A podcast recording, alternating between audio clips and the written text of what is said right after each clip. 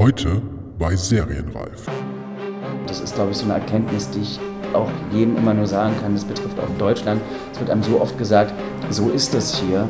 Und ich finde, man sollte echt öfter mal fragen, warum geht das nicht auch anders?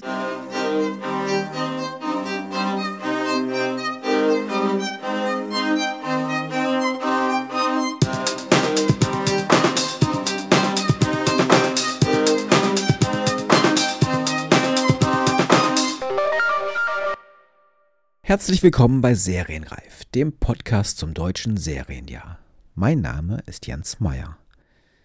Ja, das Serienjahr ist so gut wie vorbei und auch die Serienreif Live-Veranstaltungsreihe an der Master School Drehbuch ist zu Ende gegangen. Zum Abschluss gab es mit dem Besuch von Regisseur Christian Schwocho ein weiteres Highlight bei diesen Gesprächen vor Publikum.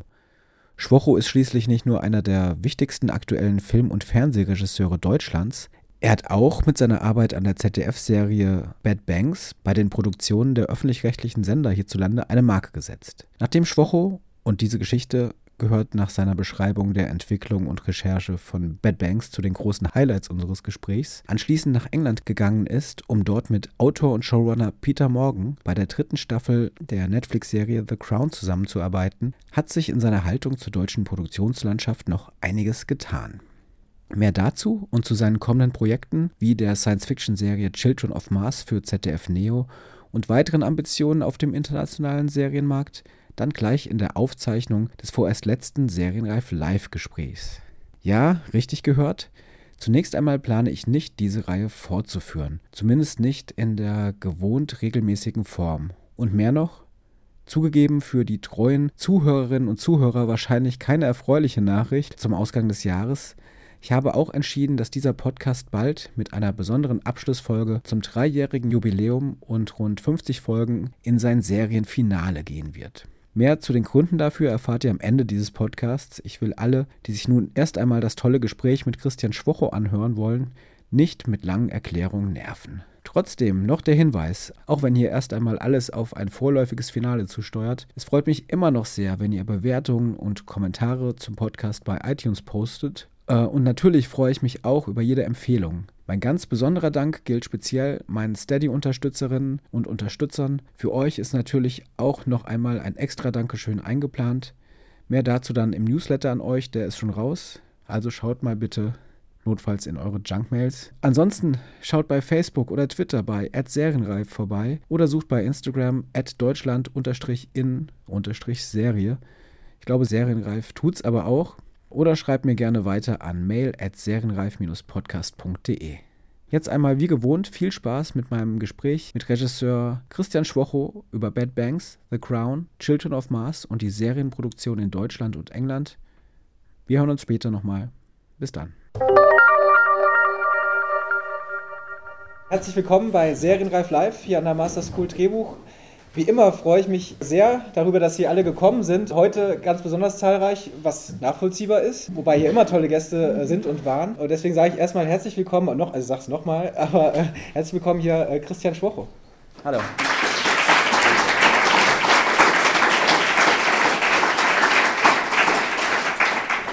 Christian, wir haben uns gerade eben geeinigt auf das Du und ich sag mal so, wie ich dazugekommen bin, dich, dich einzuladen. Natürlich liegt es aus vielen Gründen nahe, nahe. Du hast jetzt auch viele Serien gemacht oder mehrere Serien, über die sprechen wir jetzt noch. Aber du hast auch einen eigenen Podcast, der heißt Close Up. Den hast du nicht ganz alleine, sondern äh, mit deiner, deiner Kollegin, äh, die äh, Susanne Bormann.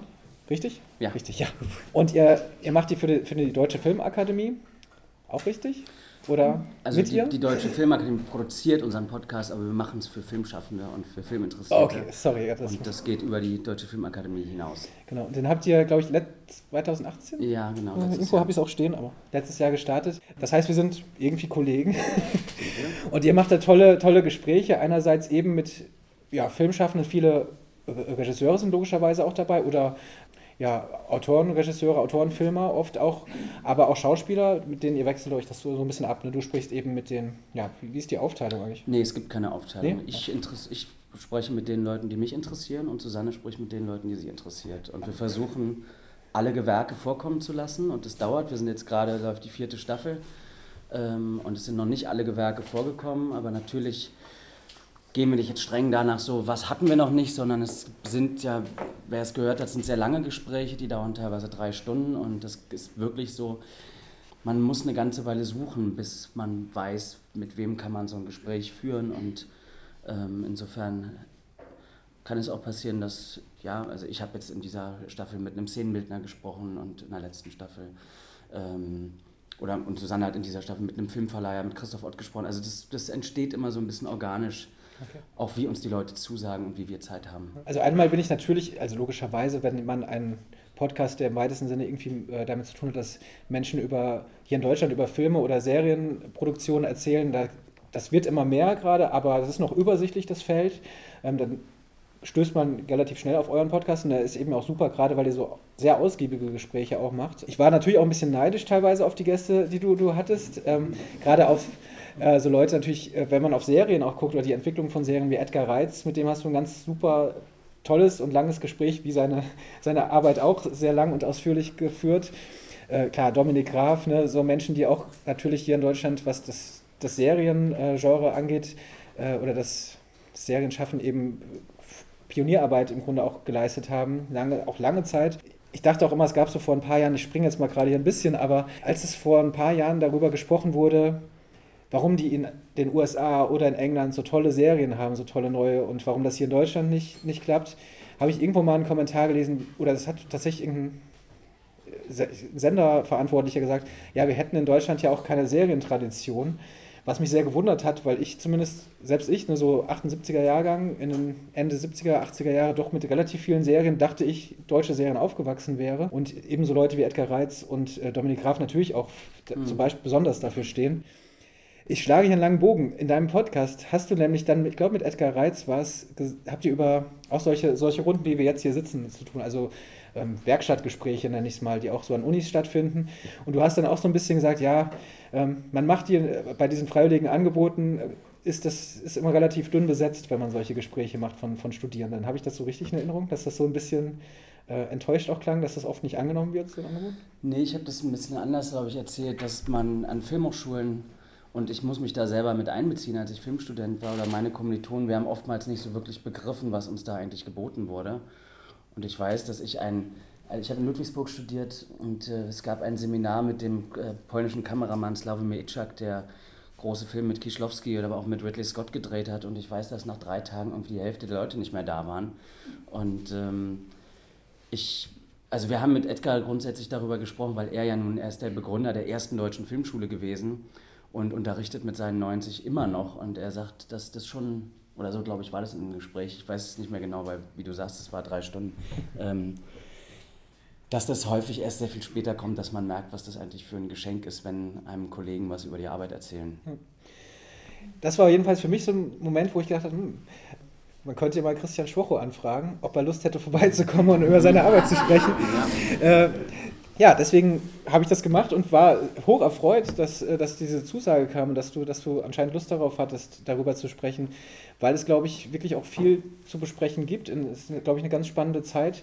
Und natürlich bist du auch vor allen Dingen als Filmregisseur in Deutschland bekannt. Also, um es ganz kurz zusammenzufassen, wer es jetzt nicht weiß, wobei ich davon ausgehe, dass es die meisten wissen, du hast deinen, deinen ersten Film Novemberkind, das war 2007, richtig? Oder jetzt muss ich selbst nachgucken in meinen Unterlagen. Wobei ja, die. Ja, ja, 2.7 habe ich den gedreht. Mhm. Genau, und ist 2.8, genau, 2.8 erschienen. 2.7 gedreht, das, das habe ich gemeint.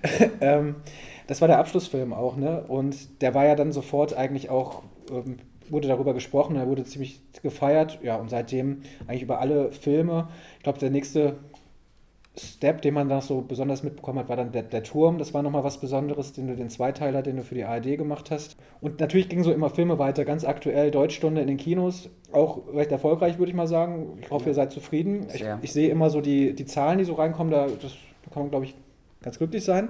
Dementsprechend muss, muss ich aber nochmal davor sagen, wir sprechen heute jetzt nicht so wahnsinnig viel über deine Filmarbeit, wobei die mit Sicherheit immer einfließt, weil es auch für mich zumindest, ich mache da jetzt auch nicht so große Trennungen zwischen den beiden Sachen, aber Du hast eben 2018, zumindest ist sie da erschienen, ähm, Bad Banks gemacht, eine ZDF-Serie, ZDF-Arte-Produktion, die zu dem Zeitpunkt auch für großes Aufsehen gesorgt hat, auch für viel Begeisterung, zu Recht, weil sie im ZDF lief und doch viele gedacht haben, okay, sie sieht auch anders aus, sie hat wirkt anders, sie wirkt tatsächlich so, wie diese modernen Serien, wenn man mal so sagt, äh, wirken. Und ähm, viele haben dann auch, hörte ich dann so, ja, dachten, das wäre eine Netflix-Serie. Und das wurde dann auch so als Qualitätskriterium ausgestellt, ne, dieser, dieser, dieser Ausdruck.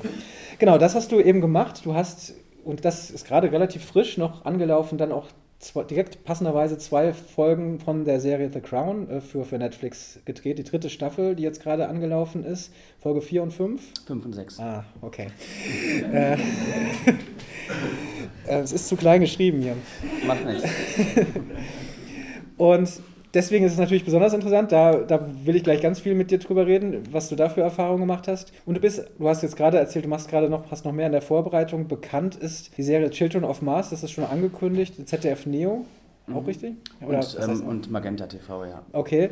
Ähm, von der Produktionsfirma Neue Super, die auch mittlerweile gerade in diesen, was neue Serien angeht, einiges, ich glaube, Hinterfing war einer so der, ja. der ersten bekannten, obwohl Blockbusters war noch eine Serie, mhm. die für ZDF Neo produziert wurde. Ähm, aktuell war die äh, acht Tage, haben sie auch gemacht, ne, für, für Sky. Dementsprechend auch eine Serie, die, äh, eine Produktionsfirma, die in Deutschland gerade sehr auf Serien spezialisiert ist. Genau, das macht ihr und du hast mir eben erzählt, du bist, und da weiß ich nicht, muss man gleich mal schauen, wie viel du dazu schon sagen kannst, du hast noch, bereitest noch mehr vor. Ne? Ist, nicht nur in Deutschland, sondern auch in England bist du gerade in der Serienentwicklung zugange. Das heißt, es gibt wirklich viel zu erzählen und da freue ich mich sehr drauf. Aber normalerweise mache ich eben jetzt hier auch dann schon ganz am Anfang nochmal so die Vorstellung, äh, wo kommst du her, wie bist du zum Film gekommen, warum bist du zum Film gekommen, was waren Vorbilder. Ich finde aber dadurch, dass ihr diesen tollen Podcast habt und der Close-Up-Podcast, der ist ja, ähm, wie du schon sagst, sehr ausführlich und ihr habt in den ersten beiden Folgen glücklicherweise auch über euch selbst gesprochen und über den Werdegang. Deswegen kann ich einfach nur empfehlen, den sich auch mal wirklich anzuhören, weil das können wir jetzt überhaupt nicht alles unterbringen. Finde ich gut. Und ich glaube, es gibt auch viele Sachen, über die du immer wieder sprechen musst. Du bist äh, auf Rügen geboren, in Ostberlin aufgewachsen und eine Sache, die man, glaube ich, doch immer erwähnen muss, würde man wahrscheinlich in jedem Film oder so auch machen, dass ihr am 9. November 1989 euren Ausreiseantrag bewilligt bekommen habt. Ist das richtig? Mhm. Äh, und äh, ja, ich glaube, das ist eine Sache, die kann man wahrscheinlich, die, die muss man immer wieder erwähnen, weil es einfach, äh, da kommt man nicht dran vorbei. Vielleicht fürs Erzählen noch interessant, würde, es, würde einem so sowas angekreidet werden in einem Drehbuch? Sagen unglaubwürdig? Oder zu übertrieben? Wäre mir egal, weil es war so. Und äh, wer sich ein bisschen mit der DDR beschäftigt hat, der weiß, dass das jetzt auch nicht so ungewöhnlich war, weil das Land ist auseinandergebrochen in den letzten Monaten und nicht erst am 9. November. Und in dieser Zeit sind relativ viele Anträge genehmigt worden. Und nachdem Leute aus Un über Ungarn und äh, Prag rauskamen, zeichnete sich ja irgendwie ab, dass sich was verändern muss. Insofern hat auch die DDR-Regierung mehr Leute rausgelassen. Es klingt aber trotzdem immer total toll, wenn man es erzählt, weil das weiß eben keiner, wie viele da zu der Zeit rauskamen. Es waren schon ein paar Tausende dann pro Tag. Ja, okay, ja, bietet sich an als kleiner, ja. kleine Schütze. Äh, und ihr aber ich glaube, heutzutage würde man auch gar nichts mehr kurios finden, was mit DDR zu tun hat. Also es gibt ja irgendwie, das war eben das Spezielle an dem Land, das ist ja eine völlig also diese Diktatur in diesem Land hat ja doch sehr viel subtiler gewirkt, als man es meistens in Filmen erzählt bekommt. Und äh, da war eben vieles völlig irrational und ähm, ich glaube, das ist mittlerweile bei vielen Leuten dann doch auch angekommen. Das stimmt. Vielleicht hast du zum Teil auch selbst dazu ich beigetragen hoffe, mit ja. deinen Filmen. Es, war mir zumindest ein Anliegen. Und du bist dann, aber ihr seid dann eben ja auch äh, wirklich in, in, Westen nach Hannover gegangen und ja. du bist da, hast da dann deine, bist du doch zum Gymnasium oder bist Abitur, zum Abitur da gegangen? Abitur ne? war ich dann, dann zurückgegangen. Das heißt, da gibt es eben auch eine Geschichte und ich bin mal sehr gespannt, das interessiert mich dann nämlich schon und das, das würde ich dann auch fragen, weil klar, ihr habt hier in Berlin, sorry, ich komme auch so total aus dem Westen und weiß viele Sachen nicht, deswegen stelle ich vielleicht dumme Fragen, aber hier in Berlin habt ihr ja Westfernsehen empfangen. Klar. Und auch geguckt? Also war, war das schon. Ja, ich, ich bin mit Sat 1 Serien groß geworden. Okay, was waren denn die Sat 1 Serien in den 80er Jahren? Das ist Raumschiff Enterprise zum Beispiel, immer ah, montags. Ja. Mhm. Okay, also schon die US, die US stimmt, Natürlich. hatten ja weniger Eigenproduktion. Ab 85, da war ich sieben. Ja. Das war mit dem, womit ich groß geworden bin. Ich habe überlegt, ob wir so eine, dann auch so eine Grundlage in den 80ern, so eine Seriengrundlage haben, aber ich, die, die haben wir dann dann. Das ist ja kein, wenn wir da irgendwas ansprechen. Ich springe mal ein bisschen kurz. Bad Banks ist 2018 äh, erschienen und lief, lief, im ZDF. Eine Serie, die sich ähm, mit Oberthema Investment Banking, kann man sagen, beschäftigt. Äh, die Protagonistin, oder, oder fangen wir so an, äh, Lisa Blumberg ist, glaube ich, ist von, von äh, Letterbox, hatte die Idee zu dieser Serie, glaube ich, das hast du auch häufig erzählt, deswegen übernehme ich das mal kurz, schon vor längerer Zeit, als die, die Finanzkrise Thema war. Dann hat sich eben diese Serie entwickelt, die sich eben mit diesem ganzen Komplex äh, Investmentbanking im weitesten Sinne beschäftigt. Ich gehe da jetzt gar nicht zu sehr erstmal ins Detail, sondern würde mich interessieren, wie ist diese, diese Serie auf dich zugekommen? Wie bist du damit in Berührung gekommen und hat dich von Anfang an auch gereizt, eine Serie zu drehen? Also wie, wie kam es dazu? Ja, ich glaube, ich hatte irgendwann mal in, in, einem Interview gesagt, dass mich Serie wäre so das, was mich als nächstes interessieren würde. Ähm, und ich weiß noch, dass ich den ersten Teil des NSU-Dreiteilers gerade gedreht habe. Da hat mich Lisa Blumberg, die ich nicht kannte, angesprochen. Und wer das nicht weiß, ne, das geht meistens, ich habe eine Agentin und da gibt es dann jemanden, der da hinschreibt oder anruft und so war das auch bei Lisa und die sagte, sie, ähm, sie entwickelt was mit Oliver Kienle, den ich kannte, weil er zwei Jahre unter mir in Ludwigsburg studiert hat als Autor. Und als ich dann einfach nur das Thema Investmentbanking, Finanzkrise und ähm, so die Akteure dieser Welt, das, das hat sofort was ausgelöst, weil ich komme vom Journalismus. Ich ähm, habe ja, bevor ich angefangen habe, Film zu studieren, Volontariat beim Fernsehen gemacht, weil ich kein Praktikum beim Film bekam. Und ähm, machte dann Praktikum bei einer Fernsehproduktionsfirma und blieb dann dort auch zweieinhalb Jahre. Und das hat meinen Ansatz für Geschichten sehr geprägt. Ich habe versuche immer, mich eher in Welten zu bewegen, die ich nicht kenne oder die ich mir, wenn ich sie kenne, neu erobern kann und erschließen kann und habe immer in der Arbeit so einen journalistischen Ansatz und hatte so das Gefühl, hier kommt ein Thema, was mir völlig fremd ist, wo ich sofort merke, ich habe so linke Klischeebilder und Vorurteile, die es doch interessant wäre aufzubrechen. Und dann schickten sie mir auch ein Drehbuch es ist ja so üblich, bei einer Serie kriegt man meistens, wenn es gut läuft, ein erstes Drehbuch und dann so einen Ausblick, was später in der Staffel noch passieren wird. Und das ist meistens sehr rudimentär entwickelt. Also die meisten dieser Konzepte und Bücher, muss ich ehrlich sagen, sind, finde ich, noch auf keinem sehr guten Niveau.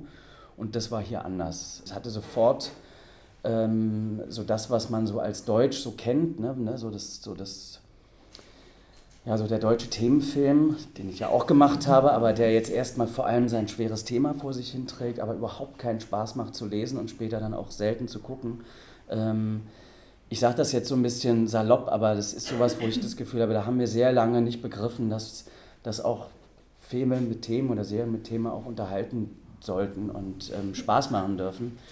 Und das war hier so. Also da gab es, das hat erstmal Spaß gemacht zu lesen und du hast sofort gemerkt, da haben Leute Insiderwissen. Und das hat mich erstmal äh, interessiert, weil ich gemerkt habe, da ist schon mal in diese Welt geguckt worden, vielleicht noch nicht ganz, ganz tief, aber da gibt es einen Ansatz, nicht aus dem, wie man sich so eine Welt vorstellt und was man irgendwie so ein bisschen gelesen hat oder man hat sich mal so mit einem Banker unterhalten, sondern da, da, da waren schon drin, äh, Dinge drin, die nur aus dieser Welt kommen können und das hat mich erstmal total begeistert. Und es waren vor allem aber Figuren, die wo ich gemerkt habe, so, das kenne ich irgendwie nicht. So eine Figur wie Gabriel Fänger, Christelle Blanc, Jana Likam, das ist irgendwie, also da ist jemand mit unheimlich viel Fantasie und auch Wissen darüber, wie, wie Serie modern erzählt wird am Werk. Und dann ist für mich ja der, der zweite Schritt, das musste ich aber auch lernen, wichtig, wer sind die Leute, mit denen ich das zusammen mache. Und dann habe ich mich mit Olli und Lisa getroffen und habe, die sind unheimlich nett, ich meine, nett sind meistens immer alle, aber ähm, man muss ja trotzdem immer gucken, so, wie, wie ist so eine Entwicklung, die dauert ja dann lange, wie ist die gewährleistet, wie, ist, wie sind die Bedingungen für die Zusammenarbeit, wie, was ist so der Ausblick, wie wird sowas finanziert? Und ähm, wie frei werde ich arbeiten können, was ist das Verhältnis zu dem Sender, das sind so Fragen, wo ich mittlerweile sehr, sehr früh abklopfe, ähm, ob das das richtige ähm, ob das die richtige Umgebung für mich ist. Und dann habe ich zu ihnen gesagt, das war, glaube ich, wirklich Mitte des Jahres, ich würde mit euch die Entwicklung begleiten. Und wenn es, dieses erste Buch war klar, das ist noch nicht fertig. Und ähm, wenn es klar ist, dass wir drei gute Drehbücher haben, dann sage ich zu. Und ihr müsst euch darauf einlassen oder wir verabschieden uns jetzt. Und dann haben sie sich darauf eingelassen und das hat ein halbes Jahr gedauert und Weihnachten habe ich zugesagt. Ähm, und im, äh, Na, oder ein bisschen früher. Ein bisschen früher, weil wir haben dann irgendwie, ich weiß es gar nicht, im Herbst angefangen zu drehen, im Herbst darauf. Mhm. Was, ähm, wie klingt so ein bisschen hart, aber es ist einfach so, ich meine, es, ist, es sind zwei Jahre meines Lebens und ähm, es ist einfach nicht klar, dass wenn du ein erstes Buch hast, was zu dir spricht, dann merkt man ja trotzdem nach dem fünften Lesen, ah, da stimmt doch noch ganz vieles nicht. Und vor allem Serie ist ja, gerade wenn es horizontal erzählt ist, immer ein ständiges Vor und Zurück. Und was du in Episode 4 irgendwann entwickelst, hat wieder Auswirkungen auf Episode 1. Das be betrifft auch die ganze Zeit der Postproduktion. Also es ist so komplex und ich habe gesagt, ich mache die Serie, aber ich will sie, wenn dann auch alleine machen. Und deswegen war irgendwie klar, man musste erstmal abstecken, ist das auch gewährleistet, zumindest einigermaßen.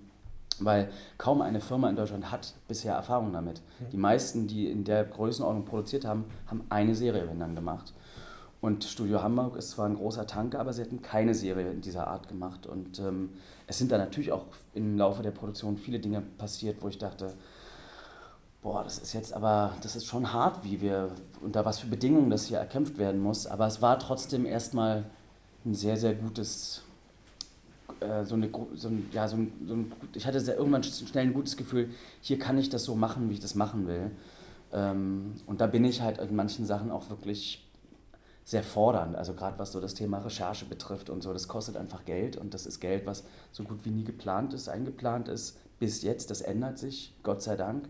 Ähm, aber man muss dann lange dafür kämpfen und ich habe gesagt, naja, wenn wir eine, Serie über die Banken äh, machen, dann muss ich auch mal nach London und das kann ich nicht nur alles in Frankfurt recherchieren und ich muss auch mal in irgendwie in so einen Handelsraum rein, was man aber nicht darf. Dann muss ich aber Wege finden, wie, wie ich da reinkomme und das braucht Zeit und dann brauche ich Unterstützung und das wurde auch sehr unterstützt und deswegen bin ich auch sehr froh, dass ich es gemacht habe. Okay, also da gibt es jetzt ganz viele Sachen, muss mal gucken, wo ich, wo ich ansetze. Aber erstmal über den Handelsraum müssen wir dann gleich auf jeden Fall sprechen, diese investigative Geschichte. Aber ähm, die Zusammenarbeit dann eben bis zu diesem Moment, wo du entschieden hast, okay, wir machen das jetzt zusammen, wie ist die abgelaufen? Also erstens, hast du dann, hast du für dich alleine gemacht oder hast du dann schon mit Oliver zusammengearbeitet oder war es erstmal so, dass ihr das parallel gemacht habt? Also erstmal muss man sagen, Lisa Blumberg ist eine Ausnahmeproduzentin, ähm, weil sie sich bei Studio Hamburg etwas früher erarbeitet hat, dass sie ganz wenig Projekte nur betreuen muss ich kenne das wirklich aus anderen Firmen, da betreut ein Produzent 10 bis 15 Projekte und ist einfach dann, wenn es weh tut, nicht da. Und das ist hier anders. Sie macht, hat wirklich in der Zeit nur Bad Banks gemacht und ein ganz kleines bisschen, glaube ich, Bloching. Die haben ja so, ein, so einen Abschlussteil gemacht mit Matthias Lasner. Und das heißt, sie war immer ansprechbar. Oliver Kienle hat für dieser Zeit als Autor nichts anderes gemacht, was auch unheimlich viel wert ist, weil ich da natürlich in der Realität bei anderen Projekten auch häufig mit Autoren zu tun habe, die, und das ist gar nicht ihre Schuld, sondern weil das auch teilweise nicht anders geht, ähm, dann die Arbeit nach Terminkalender machen müssen und sagen, okay, da habe ich drei Wochen für das und dann kann ich eine Fassung abgeben. Danach habe ich aber schon zwei Wochen das und so. Und das ist der Albtraum für mich ähm, und eigentlich auch für alle.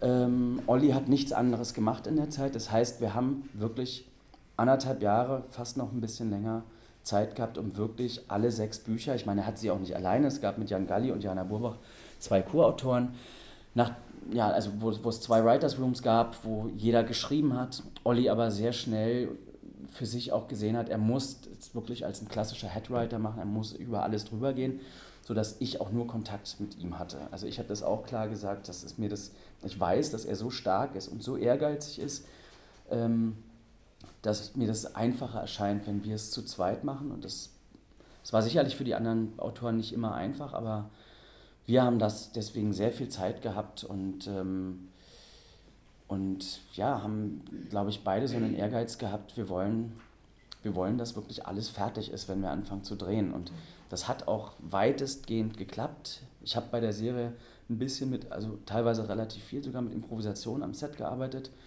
Ähm, das war auch abgesprochen und insofern waren wir da ständig in einem Austausch, eigentlich bis zum Schluss, bis zum letzten Tag vom Schnitt. Also so wie es sein sollte. Hört sich auf jeden Fall schon sehr intensiv an und ich glaube, auch das habe ich auch dann aus deinem Podcast selbst rausgehört, dass du wirklich natürlich ein sehr akribischer ähm, Arbeiter bist oder Regisseur, der sich da einfach reinhängt und wirklich dann, wie du es jetzt ja auch schon beschrieben hast, die Sachen genau haben will und da sehr großen Wert drauf legt, was natürlich auch eine enorme Kraftanstrengung ist, nehme ich mal an. Vor allen Dingen, also nehme ich nicht nur an, ich weiß, es ist so. Ähm, vor allen Dingen natürlich, wenn es jetzt diesmal eben nicht nur in Anführungszeichen ein Spielfilm ist, der dann eben 90 Minuten ist, sondern es sind dann, ich muss äh, sechs Folgen, ah, war es eine Stunde oder 45 Minuten? Ich 52 ungefähr. 52, ja. Mhm. Also ich, meine Rechenkünste sind nicht gut, deswegen sage ich jetzt mal sechs Stunden, aber es sind dann wahrscheinlich fünf Stunden irgendwas. Genau, also das heißt natürlich, das ist nochmal fair dreifacht oder so es ist viel Arbeit, ja. Also ich, wobei mir, für mich das ja irgendwie, ich fange ja an zu fliegen, wenn ich, wenn ich recherchiere. Also ich habe auch bei dem NSU-Film irgendwann habe ich gesagt, ich muss vier Wochen in Jena wohnen, bis ich jeden Ex-Freund von Beate Zschäpe persönlich getroffen habe. Und das braucht einfach. Ja, aber so, also ich, ich kann nicht anders arbeiten und sowas jetzt bei Bad Banks auch. Und da haben wir natürlich unterschiedliche Recherchen gemacht. Ähm, weil Olli hat vor allem, er hat vier Berater gehabt, die alle aus dem Investmentbanking kommen, die ihm permanent auch beim Schreiben zur Verfügung standen und die vor allem die ganzen Produkte erklärt haben. Du musst ja erstmal, ne, wer das gesehen hat, dieser, dieser Immobiliendeal, dieser 5 Milliarden ähm, ähm, Kredit, das ist so unheimlich komplex und das, deswegen sind auch viele Firmen, die es vorher vorhatten, was über die Bankkrise zu machen, gescheitert, weil es, ne, Geld ist so unsinnlich, wie willst du das erzählen? Da hatte er vier Leute, die abwechselnd oder zusammen ihn da beraten haben. Und ich habe eben, mit denen habe ich mich auch getroffen, um erstmal überhaupt zu verstehen, worum es da geht. Aber ich brauche dann vor allem so die sinnlich-visuelle Recherche. Ich muss mit Leuten, ich habe glaube ich 50 Banker ungefähr getroffen aus Deutschland, England und Amerika. Ähm, auch so, habe da unterschiedlich ausgewählt. Das ist, war insofern erstmal schwierig, weil jede offizielle Recherche wurde uns abgesagt, weil seit der Krise die die internen Sicherheitsregularien so schlimm sind für die, für die Banker, dass sie mit Leuten wie uns nicht mehr reden dürfen. Und es ist aber wie immer so, du brauchst einen Schlüssel und wenn du die eine Person hast, die richtige, dann eröffnen sich plötzlich alle Felder und das Spannende hier war, dass Banker sich ja nicht vermitteln können. Die können ja nicht zu Hause erzählen, was sie machen, weil es versteht kein Mensch. Das versteht, versteht die Frau nicht, versteht der Mann nicht.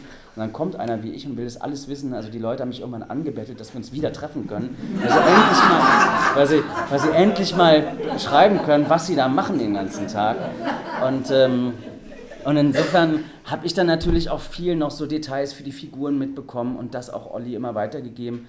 Und dann war ich halt irgendwann im Handelsraum drin und war dann sogar in dreien der größten Europas drin, was immer mit einem Aufwand verbunden war, was immer sozusagen undercover lief über Leute, die ich dann da kannte, die mich als Praktikanten für einen Tag mit reingenommen haben. Und da wirklich, ja, es ist echt gefährlich gewesen. Ähm, aber du kannst sowas nicht inszenieren. Ich kann es nicht nur einfach aus irgendeinem anderen Spielfilm abgucken. Äh, du musst wissen, wie es da riecht. Und du merkst so Sachen, so ein Beispiel, ja, im, im, Drehbuch der ersten Fassung war der Handelsraum der Deut unserer deutschen Global Invest immer ganz oben und immer mit Ausblick auf die, ähm, auf die Stadt, immer von oben nach unten. Und dann war ich irgendwann ähm, im Handelsraum der größten deutschen Bank und habe festgestellt, ja, da sind nicht mal Fenster, das ist alles, das ist unten und es ist dreckig auf dem Boden und die Leute haben gesagt, ja klar, wenn hier irgendwie ein Flugzeug reinfliegt in den Kasten, äh, in dieses Gebäude, sind das die Leute, die als erstes gerettet werden, weil die machen das Geld. Und solche Sachen, die kannst du nicht anders rausfinden. Und das erzählt dir auch keiner in einem Gespräch, sondern das siehst du, wenn du da bist. Und dann stellst du fest, warum gibt es da keine Fenster und ähm, das, das, das keine Spionage von außen und so weiter. Und das kann ich jetzt, kann ich jetzt tausende Details irgendwie beschreiben, die du nur mitbekommst, wenn du da bist. Ähm, und das ja, geht, bis ich, dann, ich wirklich dann irgendwann auch wusste, was ist auf diesen Monitoren und so, weil das müssten wir alles selber herstellen kannst ja nicht einfach sagen, wir kaufen jetzt mal das, das, äh, die EDV von der Commerzbank oder sowas aus dem Handelsraum, ähm, sondern es, es muss alles, es müssen irgendwelche Leute aus, Team, aus deinem Team herstellen. Und deswegen ist das, ähm, aber es ist natürlich toll, wenn du weißt, okay, jetzt bin ich einmal drin und hier sehe ich Sachen, die, die hat wahrscheinlich kaum jemand anders vorher so dicht mitbekommen. Ähm, also du, ich nehme an, also hast du Fotos, konntest du Fotos oder sowas machen? Um, also man muss ja irgendwie sich daran erinnern, was da läuft, um, um das wiederherzustellen zu können. Oder du musst darauf nicht antworten. Ich, ich habe dann schon so meine Möglichkeiten gehabt, Sachen auch. Ähm, ja, du hast auch ein sehr fotografisches Gedächtnis, nehme ich mal an. Ja, genau. Ähm. ja, okay, verstehe.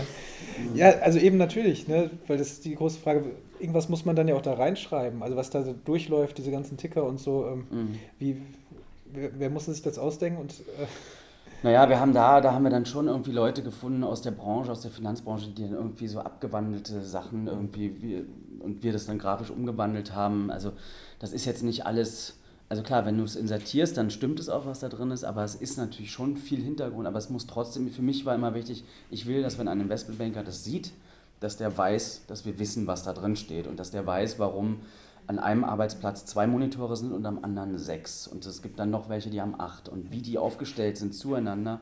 Und diese Systeme, dass nicht einfach nur irgendwelche Computer und irgendwelche Leute dahinter sitzen, sondern wie auch im Handelsraum die Teams aufgebaut sind, aus was für Leuten die bestehen, wie die sich bewegen, was deren Arbeitsabläufe sind. Das betrifft jetzt nur, was, was die Komparsen bei uns gemacht haben. Das wollte ich, dass, dass, man, dass man begreift, wir wissen das alles. Und ähm, ja, insofern, doch, wir haben da schon extrem viel anfertigen lassen und wir hatten auch immer jemanden am Drehtag da, der nur für diese Computer zuständig war und was die zu der einzelnen Zeit, wenn die Kamera dort ist, dann auch auf dem Bildschirm haben. Und das ist zum Beispiel das, was ich sage, wenn ich in der Produktion sage, es tut mir leid, es wird für euch richtig anstrengend, es wird richtig teuer, aber ich will das so haben. Ähm, weil das ist natürlich was, das, das taucht in keiner Kalkulation auf. Was aber letztendlich doch zumindest für mich auch immer das war, was diese Serien für alle, ausgemacht das merkst du, ist, jeder Zuschauer merkt das. Ja. Also das ist einfach, bin ich fest von überzeugt, du merkst, ob die Leute, du merkst bei Four Blocks, dass die Leute Insiderwissen hatten. Dass sie wussten, wie das, wie das im Girlie, wie bestimmte Dinge ablaufen. Und es ist trotzdem ja immer viel Fiktion dabei. Aber ich behaupte, man spürt es auch, wenn es eben nicht da ist. Und ich weiß, es gibt so viele Krimis, wo weder der Regisseur noch mit dem Autor jemals mit dem Kommissar geredet haben. Ich spüre das einfach. Ja, also vor allen Dingen, ich, ich, sehe es auch so, also es wird ja oft einfach, das hast du so ein bisschen, als du gesagt hast, dass du Angst hattest vor, der ersten, vor dem ersten Drehbuch, oder was heißt Angst, Sorge, weil oft doch Klischees ja auch immer wieder reproduziert werden. Ne? Also das heißt, man man hat es schon mal so gesehen, es ist die Vorstellung, die Bankenwelt sieht so und so aus, dann steht es in diesem Drehbuch drin, dann wird es wieder so abgedreht, dann sieht man es wieder so, ach ja, so ist die Bankenwelt, aber man merkt ja irgendwann, das ist überhaupt, das ist irgendein Abbild von einem Abbild und genau solche Details wie eben das mit diesem Raum, dass der eben, klar, natürlich, es liegt auf der Hand, jeder ich kann mir sehr gut so solche Situationen vorstellen, wo darüber gesprochen wird, oh, dann sieht man oben den Ausblick und sie sind oben und gucken unten herab. Das ist natürlich das Bild, diese Metapher, die man unbedingt dann haben will. Und oft ja auch als Regisseur oh, ein geiles Bild, ne, so in diese Skyline. Und dann eben dieses Detail, dass es eben nicht, dass man es doch nicht so macht, sondern sagt, nee, so ist es. Und das, das spürt man dann, das überrascht einen als Zuschauer dann ja auch. Und sagt, ah, okay, ja, oder so dass die Banker nie durch den Vordereingang der Bank reingehen. Also das ist halt immer klar, du hast das schöne große Portal bei jeder großen Bank in Frankfurt, aber die Leute, die dort arbeiten, die kommen über einen schäbigen Parkplatz, wo der Müll steht. Und ähm, allein sowas, da sind wir doch einfach so oft unpräzise in unseren Sachen und das ist doch ja, finde ich viel interessanter, auch wenn das gar nicht weiter erklärt wird. Aber das ist natürlich, was da, ja, da muss man sich lange aufhalten und das, ähm, das muss auch finanziert werden. Ja. Du hast, also, du hast es eben schon gesagt, du kommst quasi im weitesten, also kommst aus dem Journalismus oder hast journalistisch gearbeitet. Wie viel hast du denn tatsächlich, also merkst du jetzt, und da hört sich das ja sehr an, da schon sehr viel mitgenommen, also auch was die Recherche angeht. Du hast ja auch eigene Filme, also ähm, Beiträge vor allen Dingen viele gedreht, aber es gibt ja auch diesen einen Terra X-Film, der zumindest der in der IMDb dann steht, ähm, als ein historischer Film, wenn ich das, das richtig sehe. Also du hast schon viel gedreht auch und du hast auch erzählt in dem Podcast, dass du für den NSU-Film oder dass du dich daran erinnert hast, dass du schon mal einen Beitrag gemacht hattest über die ähm, über äh, über die ja, ja, ich hast hab, du jemanden schon getroffen? Ja, ja, ich habe einen der vier Hauptangeklagten habe ich 2000 Mal interviewt in seiner Wohnung. Ähm, ja, da ging es, der war, der, der Ralf Wohleben, der war damals in der NPD und war im Stadtrat von Jena für Jugend und Familie zuständig. Ähm, und ich hatte so, ein, ich hatte so eine Geschichte gemacht, so eine Reportage über so eine ähm, wirklich faschistische Jugendzeitung, die plötzlich in Mitteldeutschland auftauchte überall und ähm, habe dann aber mitbekommen, dass das von der NPD finanziert und auch die Texte geschrieben werden und er da derjenige war, der ähm, ähm, da hauptsächlich für verantwortlich war und sich diese Jugendlichen so dahin manipuliert, dass sie diese Zeitung mit ihm machen. Und da, da hatte ich schon mal ein langes Interview mit ihm gemacht, was ähm, mir dann auch bei der NSU wieder geholfen hat, weil ich so Informanten, die ich damals schon hatte für die Geschichte, die war relativ lange recherchiert, jetzt wieder anrufen konnte. Also klar, das ist, ähm, das ist ein Werkzeug, was an jeder Schule gelehrt werden müsste, verstärkt. Es geht so langsam los. Ich hatte es nicht, als ich in der Filmhochschule war. Ich fange jetzt selbst an, es zu unterrichten weil es, glaube ich, wirklich unterschätzt wird, ähm, was es bringen kann. Also das ist auch so, dass ich natürlich, als ich, ich war, ich war sehr jung, ich war bestimmt einer der jüngsten Reporter in Deutschland mit, mit 20. Ich war jede Woche draußen und habe eben auch mit Leuten gesprochen. Und ich merke das immer, wenn ich so meine Assistenten oder meine Praktikanten oder jetzt so meine Rechercheteams aufbaue. Die Leute haben Angst, mit Menschen zu reden. Also es wird, ist der Schritt, überhaupt schon an Telefon jemanden auszufragen, ähm, wenn es doch per E-Mail geht, ähm, der ist oftmals schon großer und dann aber auch rauszugehen und zu sagen, ich treffe mich jetzt mit jemandem und äh, will mal mit dem zwei Stunden reden, das ist, ich, ich kann es mir gar nicht erklären, aber das habe ich halt gelernt, beziehungsweise ich musste das ab dem ersten Tag machen und deswegen komme ich auch fast immer dahin, wo ich will mit, meinen, ähm, mit meiner Recherche, weil, weil ich das wirklich einfach kann. Und weil ich auch nicht aufgebe, wenn ich weiß, dass, auch wenn ich weiß, das wird jetzt total schwierig. Ähm, und ja, das, das, das prägt die Sachen sehr. Also das ist ganz klar, das, ähm, hoffentlich spürt man das auch. Ja, ich, ich denke schon. Ich glaube wirklich, Bad Banks, also abgesehen davon, dass es äh, hatte auch, glaube ich, Quote ist ja auch mal so ein Thema, ehrlich gesagt, ich achte da gar nicht, aber es war, glaube ich, auch, lief auch ganz gut, ne? Das, das weiß ich ehrlich gesagt. Es lief super, genau. weil ich meine, es ist ja mittlerweile, es ist ja eine, eine, eine Summe aus Mediathekenauswertung ja. und hier ist es nochmal speziell, weil Arte, wenn Arte bei einem Projekt mit drin ist, haben wir das Recht der Erstausstrahlung. Das sind natürlich vergleichsweise wenig Zuschauer, aber da ist es dann auch in der Mediathek. Dann ZDF mit Mediathek und Wiederholung und dann war es ja im zweiten Fenster auf Netflix. Also das alles zusammen addiert ist in Deutschland, haben das schon extrem viele Menschen gesehen. Und ihr wart doch auch die Serie, wo es eine Erfolgsmeldung vom ZDF gab, was die Mediathek-Abrufe anging, oder? War ja, es war so? relativ schnell, glaube ich, dass die erste Folge eine Million hatte und dann ähm, im Prinzip alle anderen Folgen auch durchgeguckt wurden von den Leuten. Und das war ziemlich ungewöhnlich. Ähm, also das ist so eine Serie, wo es wirklich so ein, so ein Binge-Erlebnis für die Leute gab, weil es gibt ja dann doch viele Serien, wo man nach der zweiten Folge einfach dann draußen ist. Und ihr habt, das fällt mir jetzt auch gerade wieder ein, es ist ja noch gar nicht so lange her, dass du oder dass ihr mit dem Thema wieder konfrontiert wurdet. Ihr wart bei den International Emmys letzte Woche. nominiert, letzte Woche, genau. Und ähm, ausgerechnet bei euch gab es eine kleine Panne, ne? Bei der, ähm, Ziemlich große Panne, würde ich sagen. das, war, das war auch eher das kleine, sehr Anführungszeichen. Das heißt, relativ am Anfang bei einer anderen ähm, Präsentation wurden schon die Gewinner für eure äh, ja, Kategorie. Also es war, ja, also nee, es war die wirklich erste Kategorie des Abends und die hieß, glaube ich, irgendwie Miniserie ähm, TV-Event und da waren vier Produktionen nominiert. Und John Turturro, der, der Laudator, kam auf die Bühne, öffnete den Umschlag und vermeldete einen Gewinner, der aber nicht nominiert war. Und dieser Gewinner war aber nominiert in unserer Kategorie, die die letzte des Abends war. Und ähm, und insofern,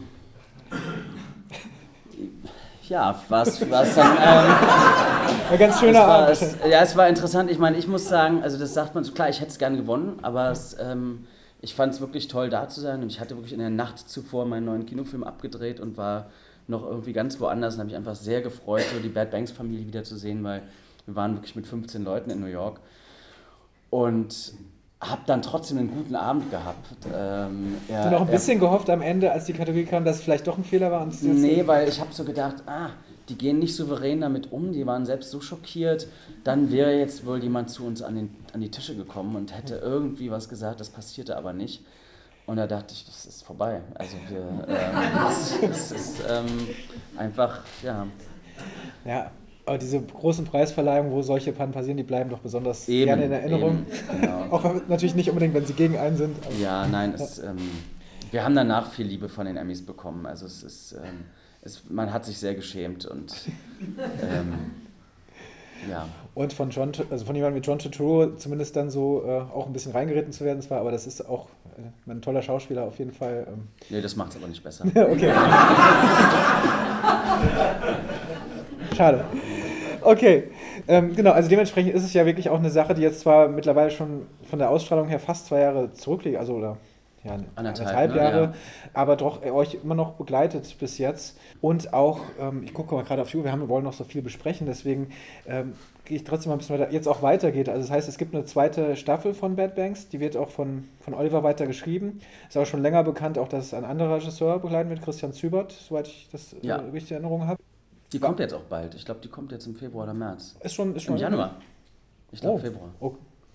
Das werden, das, das werden wir überprüfen. Ja, ja, also es ist nicht mehr lange. Genau. Ähm, ja, wäre ja auch irgendwie ähm, schade gewesen, wenn es nicht, nicht weitergeht. Wie war es für dich? Stand es für dich gar nicht zur Debatte weiterzumachen oder war es für dich schwer, nicht weiterzumachen? Wie? Ja, doch, es stand zur Debatte. Ich habe überlegt, mh, Ja, ich habe überlegt und ich habe auch überlegt, schaffe ich das jetzt so, weil Figuren sind ja dann auch so wie, wie, wie eigene Kinder oder wie, wie, wie Liebespartner. Und will ich, schaffe ich das, die jetzt äh, in fremde Hände zu geben. Aber es waren eben zwei Jahre meines Lebens. Und auch wenn ähm, das sehr viel Spaß gemacht hat, war es auch sehr viel an, war es auch anstrengend. Und ich finde, äh, man muss auch darüber reden, dass so Dreharbeiten bei so einer Serie auch auch wirklich ein, also dass man da an Grenzen kommt. Und ähm, ich finde, dass die Serie mindestens eine Million Euro zu wenig hatte für die Produktion, für das, was wir vorhatten. Und ähm, ich habe das sehr gespürt, mein Team hat das sehr gespürt und da habe ich überlegt, ja, will ich jetzt nochmal einfach anderthalb oder zwei Jahre in der Bank leben? Ähm, für etwas, was auch ein zweites Mal sehr, sehr hart sein wird. Filme machen ist immer hart, also ne, aber es, es war wirklich besonders hart. Und ich kann es ja nicht nochmal neu erfinden. Es ist ja schon da und du kannst, das ist ja dann doch das Gesetz von Serie, dann bleibst du auch bei deiner eigenen Grammatik und weil ich jemand bin, der eben sehr neugierig ist und den es dann weiterzieht, habe ich gedacht, ich will weiterziehen. Du hast ja dann als nächstes, das, zumindest war es glaube ich relativ kurz nachdem ähm, Bad Banks rauskam, ähm, wurde, meine ich ganz, äh, vielleicht verschwimmt es auch in meinem Gedächtnis, schon bekannt, dass du eben auch für, für die Netflix-Serie The Crown Regie führen wirst, wirst. Wusstest du das zu dem Zeitpunkt dann auch schon, dass du die Chance bekommst? Nee, das war, also es, es, es war so, dass ich, ähm, ich habe zuerst die Deutschstunde gedreht, das war letztes Jahr ähm, zu der Zeit, wo Bad Banks rauskam. Und ja, es gab dann so den Punkt, wo ich mich entscheiden musste, und da hatte ich schon mal aus England von The Crown gehört zu einem früheren Zeitpunkt. Das war aber, dann schien es irgendwie mit meinen Terminen nicht so richtig möglich. Und ähm, dann war das auch wieder weg und wurde gar nicht konkret. Und dann hatte ich Bad Banks abgesagt und dann kam im Prinzip so zwei Tage später der Anruf von meinem Agenten aus London. Äh, die haben sich jetzt nochmal gemeldet und würden jetzt gerne doch nochmal darüber nachdenken, ob das theoretisch möglich wäre und deine Sachen sehen. Und dann ging es wahnsinnig schnell. Dann waren die, das, das war dann irgendwie eine Geschichte von, weiß nicht, einer Woche, ähm, wo ich zwei Gespräche, eins per Skype, eins in, in London bei Peter Morgan zu Hause, dem Creator, ähm, und der hat mir dann, das war ein Samstag und am Montag haben sie gesagt, wir wollen, das, dass du das machst. Weißt du, also das The Crown, einmal kurz zusammengefasst, natürlich die, äh, eine historische Serie, die äh, die Geschichte von Queen Elizabeth quasi von äh, den 40er Jahren, jetzt bin ich auch schon Ende ja, 30er, ja, 40er Jahre, erzählt dann immer in Jahrzehnten quasi pro Staffel so ein bisschen grob zumindest gesagt und ähm, Peter Morgan, der, der Schöpfer, hat auch den äh, Film The Queen gemacht, der ja. 2000 sieben oder so einen Oscar oder mehrere Oscars bekommen hat. Äh, mich, mich interessiert, das ist natürlich ein sehr englisches Thema, ein sehr britisches Thema, die Krone, die Königin, Queen Elizabeth und so weiter. Äh, wie kamen Sie überhaupt auf, also wie kamen Sie auf dich? Wie kamen Sie auf die Idee, dass ein deutscher Regisseur gut wäre und wie kamen Sie auf dich? Haben Sie was von dir gesehen? Haben Sie Bad, Bad Banks gesehen? Oder? Nee, Sie haben Paula, meinen Kinofilm, gesehen ähm, und fanden den interessant, weil er äh, weil er historisch ist, weil er eine, weil er eine, eine, eine Frau erzählt und ähm, auf eine dramatische Art und Weise, aber immer mit einer, mit einer ironischen Brechung. Also der, ähm, der Film ist ja nicht, der nimmt sich ja nicht ganz ernst die ganze Zeit und das fanden sie total gut. Sie fanden es auch visuell sehr stark und waren ja mit Staffel 1 und 2 wirklich sehr, sehr erfolgreich, aber Peter hat so das Gefühl gehabt, irgendwie, irgendwie würde er auch gerne ein Stück weiterkommen und deswegen ähm, als mein Agent mit seinen Produzenten über mich gesprochen hat, fand er das irgendwie interessant, mal das auszuprobieren oder mal mit jemandem zu sprechen, wie der das auch sieht.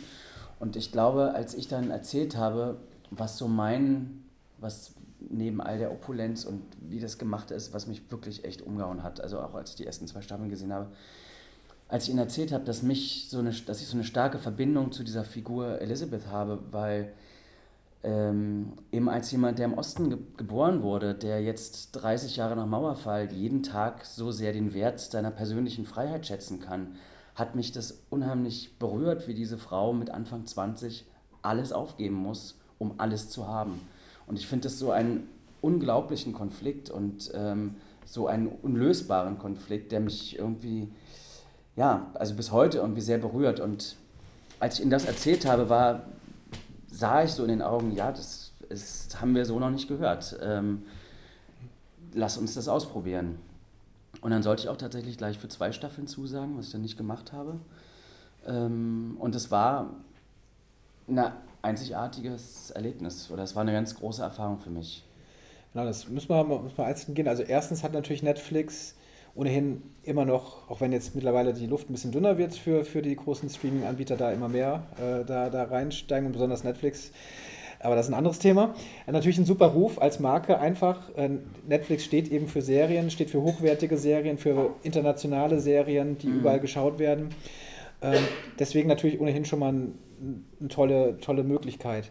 Dann ist natürlich aber eine britische Serie auch, auch ähm, auch England ist natürlich äh, mit BBC, den ganzen BBC-Produktionen haben eine ewig lange Serientradition, auch schon eine, die lange zurückreicht, aber auch eine natürlich, die in den letzten zehn Jahren auch nochmal enorm großartige mhm. Sachen hervorgebracht hat und wahrscheinlich, so liest man es zumindest immer wieder oder hört es, auch natürlich nochmal ein ganz anderes System hat, damit umzugehen. Also wahrscheinlich eben, was das Filmschaffen angeht, wie das Produktion eben angeht. Ne? Und wahrscheinlich auch, was das Standing der Autoren zum Beispiel anhat, äh, äh, hat, nehme ich an. Ähm, du hast gerade dann gesagt, du hast bei, bei Bad Banks auch überlegt, oh, will ich mir das jetzt nochmal antun? Zwei Jahre ist schon sehr anstrengend. Wie hast du im Vergleich, also hast, hat sich da merkbar auch ein, ein Unterschied dann breit gemacht an der Arbeit bei Netflix? Also wie ist das für dich so als Regisseur gewesen, dann in so eine komplett andere Welt reinzukommen? Ja, das kann man schwer vergleichen, weil die Bedingungen bei The Crown wirklich anders sind. Also erstmal arbeitet man nicht für Netflix, sondern man arbeitet für Peter Morgan. Peter Morgan hat mit der Produktionsfirma Leftbank, die Teil von Sony ist, ein, ein System, wo sie in absoluter Freiheit und Eigenständigkeit produzieren. Die, die Redakteurinnen von Netflix sind trotzdem, die sind involviert, aber die ähm, haben letztlich kaum Möglichkeiten, etwas abzulehnen. Das ist wirklich sehr, sehr beschützt.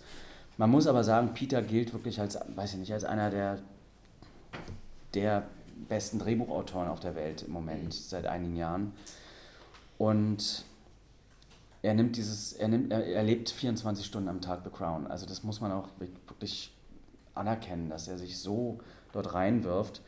Und ein System wurde um ihn gebaut, dass er die bestmögliche hm, Bedingungen hat, seine Arbeit zu machen. Das heißt, seine Drehbucharbeit wird, als ich die erste Drehbuchbesprechung hatte, ähm, wurde ich eingeladen. Ich hatte vorher mit ihm schon mal geskypt, da ging es um das erste von meinen zwei Drehbüchern. Und ich wurde eingeflogen nach London und ich dachte so, ja, okay, was erwartet mich da? Ähm, okay, Peter, dann Suzanne, das ist die Chefin der Firma, die The Crown betreut. Dann wusste ich, es gibt eine Script-Producerin. Ich habe so gedacht, okay, ich, dann sind wir so zu viert oder zu fünft. Das war bei ihm zu Hause. Und dann komme ich, werde ich da reingeführt, ich war der Letzte und da sitzen 15 Menschen. Und ähm, davon ist, da gibt es da gibt es Positionen, von denen wusste ich nicht. Script Editor, Script Producer, Junior Script Editor, Head of Research. Ähm, die sitzen dann da alle und dann vier gebuchte Schauspieler, die nicht in der Serie mitspielen, sondern die für diesen Tag gebucht wurden. Und dann die Partnerin von Peter ist Gillian Anderson, äh, die Scully aus Akte X unter anderem gespielt hat. Und die saß auch dabei, weil die auch Zeit und Lust hatte. Und dann hat Peter gesagt, äh, Christian, mach mal die Augen zu, die lesen uns jetzt das Drehbuch vor.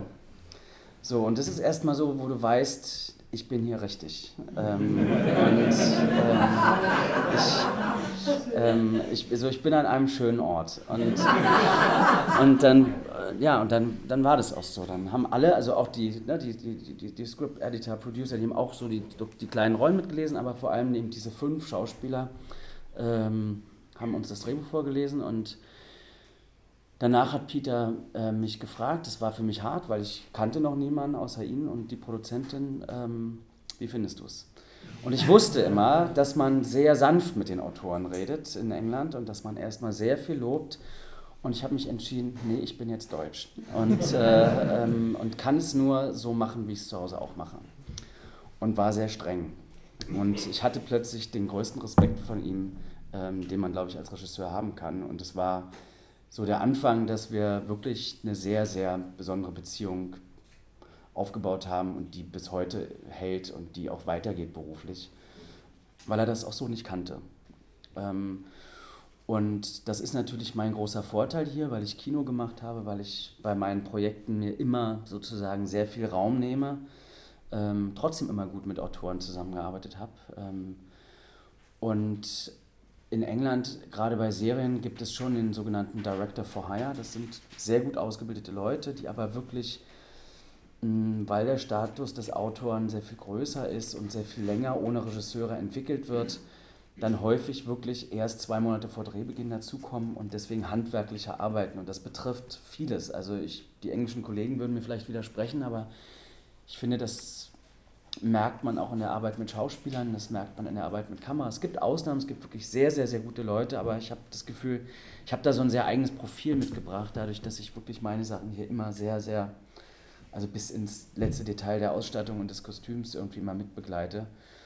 Und das kam dort ganz toll an. Ich habe meinen Kameramann Frank Lamm mitbringen können, mit dem ich hier auch alles gemacht habe und wir waren dort sehr schnell, man hat gemerkt, wir arbeiten einfach anders und wir nehmen uns auch Sachen, die wir von zu Hause kennen, ganz selbstverständlich ähm, und sagen auch, und das hat Peter mich dann auch sehr früh aufgefordert, sag, was wir hier besser machen können. Und das ist natürlich toll, du kommst zu The Crown und hörst so einen Satz und, ähm, ähm, und der kam dann häufig. Und ähm, insofern, auch wenn für uns ja klar war, wir bedienen diese Grammatik, weil sonst musst du hier nicht anheuern, wenn du sagst, dass, du das, dass dir das nicht gefällt. Also das war ja völlig klar. Aber es gab in, in vielen Bereichen, in Details irgendwie Sachen, wo ich das Gefühl habe, ich glaube, das, ja, das sehe ich ein bisschen anders, als ihr es normalerweise machen würdet. Und es wurde immer, es kam immer total, also es war immer an der richtigen Stelle. Und es ist, glaube ich, auch so, so wichtig, dass man dann bei sich bleibt und nicht versucht, irgendwas zu erfüllen, weil man glaubt, das läuft hier so. Und das ist, glaube ich, so eine Erkenntnis, die ich auch jedem immer nur sagen kann. Das betrifft auch Deutschland. Es wird einem so oft gesagt, so ist das hier. Und ich finde, man sollte echt öfter mal fragen, warum geht das nicht auch anders? Das klingt jetzt so naiv, aber ich bin damit bisher sehr weit gekommen, finde ich. Ja, es ist ja eine, eine super äh, gute Frage natürlich. Oft hört man leider als Antwort, das war schon immer so. Ne? Das ist dann, äh, dann steht man da. Ja, aber da kann man ja auch weiterreden an dem Punkt. Also das ähm, ähm, muss man auch wirklich machen. Also also gerade weil ich das tatsächlich so erlebe, dass ich, also ich, wie gesagt, ich will mich gar nicht beschweren, ich habe meine Karriere in Deutschland gemacht und ähm, das ist halt nur teilweise mit sehr anstrengenden Kämpfen verbunden und bei manchen Kämpfen habe ich es auch noch nicht geschafft, sie zu gewinnen. Also ich weiß nicht, wenn ich so aus der Serienproduktion spreche, irgendjemand in Deutschland hat mal bestimmt, dass alle Serien, auch die wirklich High Concept sind, niemals mehr als elf Drehtage pro Folge bekommen. Ich weiß nicht, wer das war. Es hält, aber es ist egal, ob wir von Babylon Berlin oder von Dark sprechen. Es ist, es ist überall so. Und ich habe gesagt, ich mache das nicht mehr in Deutschland. Und wenn das heißt, dass ich ein Jahr mit den Leuten arbeite, wenn ich nicht das zu meinen Bedingungen, die besser sein müssen, drehen kann, dann gehe ich wieder. Und äh, sage das aber gleich am ersten Tag und ich bin mal gespannt, weil bei Bad Banks wusste ich das noch nicht, dass ich das eigentlich sagen müsste. Jetzt weiß ich das aber, weil ich bei The Crown pro Folge 22 Drehtage hatte. Ähm, was natürlich, weiß ich, ist kein Maßstab. Und, ähm, aber es ist, es ist trotzdem so, dass in England ähm, einfach aufgrund der Stärke der Gewerkschaften, dort wird so eine Folge nie mit unter 14 Drehtagen gemacht. Und das ist sowas, wo ich dachte, das würde ich gerne mal mit nach Deutschland bringen. Und äh, und ich glaube, ich, ich, ich, glaub, ich werde da was erreichen. Also ich bin mir ziemlich sicher. Ja. ja. gut, du hast ja dann natürlich auch eine gute Ausgangslage. Also du bist natürlich ein sehr angesehen, also super angesehener Regisseur. Mit dir möchte man natürlich arbeiten. Man schmückt sich ja auch dann mit deinem Namen, wenn man mit dir arbeitet, logisch.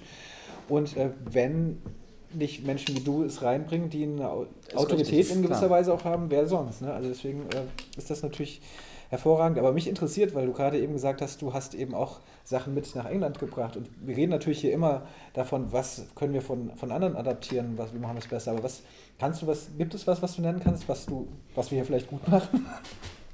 Ach so, naja, ich finde schon, dass die Möglichkeiten zwischen Kino und Fernsehen und Serie, also ich meine, das ist jetzt ist ja gerade, das ist ja gerade die paradiesische Zeit überhaupt für, auch gerade wirklich für junge Regisseure, für junge Autoren, die begabt sind. Ich muss das immer so sagen. Es ist, es ist nicht Platz für alle da, obwohl man gerade so ein bisschen so das Gefühl hat, jeder kann jetzt irgendwie was drehen, aber weil ist doch klar, weil wir jetzt auch mittlerweile dann doch mehrere Serien haben, die auch eine zweite Staffel, eine dritte Staffel und viele neue, gibt es plötzlich Chancen für Leute eben auch mit einer zweiten Staffel plötzlich ähm, ähm, an den Auftrag zu kommen oder zwei, drei Folgen zu inszenieren, was vor zehn Jahren undenkbar gewesen wäre. Also das geht mitunter sehr viel schneller dass man drankommt. Ich finde das gar nicht immer gut, weil ich oft das Gefühl habe, die Leute haben noch nicht das Handwerk dafür.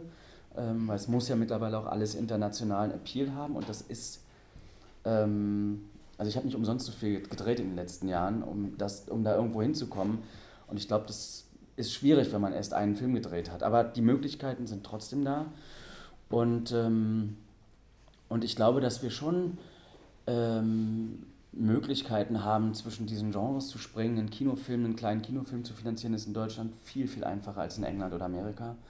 Ähm, auch so die Möglichkeit, schnell mit guten Schauspielern zu drehen, ähm, sich visuell auszuprobieren, eine eigene Handschrift zu finden, das ist schon, also da finde ich, ist Deutschland Paradies.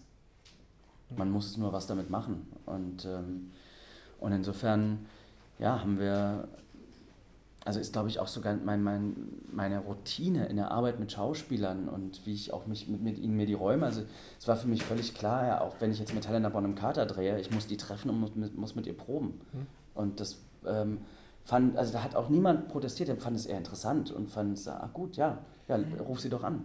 So, das, ähm, es, wird, es, macht ein, das, es macht einfach bei den Engländern nicht so selbstverständlich so, okay. äh, die, ein anderer Regisseur. Okay, das heißt, man trifft sich dann am Set und dann wird es losgelegt, oder? Ja, häufig schon. Und ähm, ich meine, es wird hier auch nicht, oft nicht gemacht, aber ähm, für mich ist es irgendwie ganz klar, ich muss die Leute kennen, mit denen ich arbeite. Und deswegen habe ich auch mit Olivia geprobt. Und, ähm, und als es hieß, ich kriege nur einen Tag, ich gesagt, reicht mir aber nicht, ich brauche mehr. Und dann habe ich mehr gekriegt. So, das ist, äh, so, das, das glaube ich, ist, weil ich einfach sage, ja, aber so arbeite ich nun mal. Ja. Und ähm, warum soll ich das jetzt hier anders machen? Es wurde immer sofort verstanden. Es, es, hört sich jetzt zumindest auch für mich an, als wäre zumindest auch der Respekt für eben die, die Menschen, also sowohl das Handwerk als auch das Kreative auf jeden Fall schon sehr hoch. Da, dem, dem das ist enorm. Also das ist wirklich nicht nur die britische Kultur, der Respekt bei dieser Produktion. Ich habe wirklich keine andere bisher durchgeführt. Ne? Und es ist ähm, schon besonders, mit welcher, wie man aufeinander achtet. Also ich sage, es gibt immer so ein Beispiel von Olivia, die ist wirklich, die hat den Oscar gewonnen, ähm, die, hat, äh, die hat zwei Golden Globes gewonnen, die hat irgendwie, weiß ich nicht, wie viele BAFTAs. Ähm, in England ist das System an, am Set, aber auch in Produktionsfirmen schon hierarchischer erstmal. Du durchläufst, du fängst auch, wenn du in Cambridge studiert hast, erstmal als Runner an, darfst dann aber relativ schnell, wenn du gut bist, auch höhere Aufgaben machen. Du fängst aber nicht, kommst nicht vom Studium und bist sofort etwas. Das habe ich nicht erlebt. Das heißt, du kommst vom Studium und hast wirklich Oxford oder Cambridge Degree, fängst in der Produktionsfirma am Empfang an. Äh, da würden hier, glaube ich, echt viele Leute schlucken, wenn, sie das, wenn das so losgehen würde. Und ähm, du holst dann jemanden wie mir den Tee. Und ich, hab, ich weiß noch, als ich mit Olivia das erste Mal mich in der Produktionsfirma getroffen habe und ähm, es kommt oft Tee. Es, kommt, es wird in England ja viel Tee getrunken. Und ähm, als die ähm, Sophie, die äh, da war, war, damals Runner, die, die das dritte Mal gefragt hat, ob wir Tee wollen, hat Olivia gesagt, ja, aber jetzt hole ich den und du setzt dich hier hin. Und das war aber so selbstverständlich, die, die, die Praktikantin wusste nicht, wie geschieht und sie hat gesagt, doch, ich mache das so, ich möchte nicht, dass mir jemand dreimal Tee holt. Und, ähm, und das fand ich sehr, so beschreibt sehr grundsätzlich, wie ich das wahrgenommen habe. Ich fand es immer respektvoll. Und vor allem, also das, was ich meine, man achtet aufeinander. Ähm, und das, ja, also das ist, glaube ich, für, ich versuche das in Deutschland eigentlich auch, also bei mir wird auch nicht gebrüllt und ähm, ich will, dass die Leute sich sicher fühlen, weil es ist ohnehin schon irgendwie eine Arbeit, wo, sich, wo man sich permanent unsicher fühlt. Aber dort habe ich das Gefühl, das ist anders ein Teil der Kultur. Ich glaube, dass es in Amerika anders ist. Ähm, aber hier habe ich das auch, ich habe es ganz lustig, als ich jetzt in London war, ich war wirklich lange, ich war zehn Monate für diese zwei Folgen, habe ich dort gelebt. Und es sind sehr viele Deutsche in der Zeit da gewesen. Also ich habe auch, man, man trifft sich dann einfach, ich glaube im Moment sind ungefähr na, immer so zwischen fünf und zehn Deutsche, die entweder als Regisseure oder als Schauspieler gerade in London arbeiten. Man, ich habe mich im Prinzip jede Woche fast mit jemandem getroffen und alle haben gesagt, der Respekt an den Sets ist anders, als man es gewohnt ist. Was? Weil auch die, also man muss auch sagen, die Künstler und ihre Räume werden irgendwie, irgendwie ich habe das Gefühl, es ist selbstverständlicher dass, ein, dass auch ein Schauspieler ein Künstler ist und dass der auch, dass der einen sehr Raum hat und dass der Autor seinen Raum hat, dass der Regisseur seinen Raum hat, dass auch ein DOP seinen Raum hat. Das irgendwie ist, das ist irgendwie so klarer, dass wir alle dort sind und alle irgendwie eigene Gewächse sind, die, ähm, die, ja, die einfach auch einen Raum brauchen und die man irgendwie auch respektieren muss.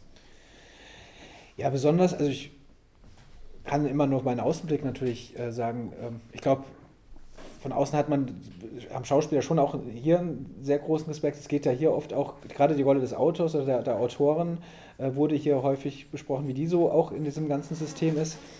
Die, das eben auch mit, dieser, mit diesen neuen Serien kam, eben international eine ganz andere, ganz anderen Status oft haben. Ich meine, ähm, natürlich, ähm, das ist nochmal noch mal speziell, was für ein Kaliber das natürlich ist, aber ähm, du hast ja auch, weil du gerade eben gesagt hast, du hast immer ähm, auch Respekt vor Autoren gehabt oder ähm, auch gut mit ihnen zusammengearbeitet immer.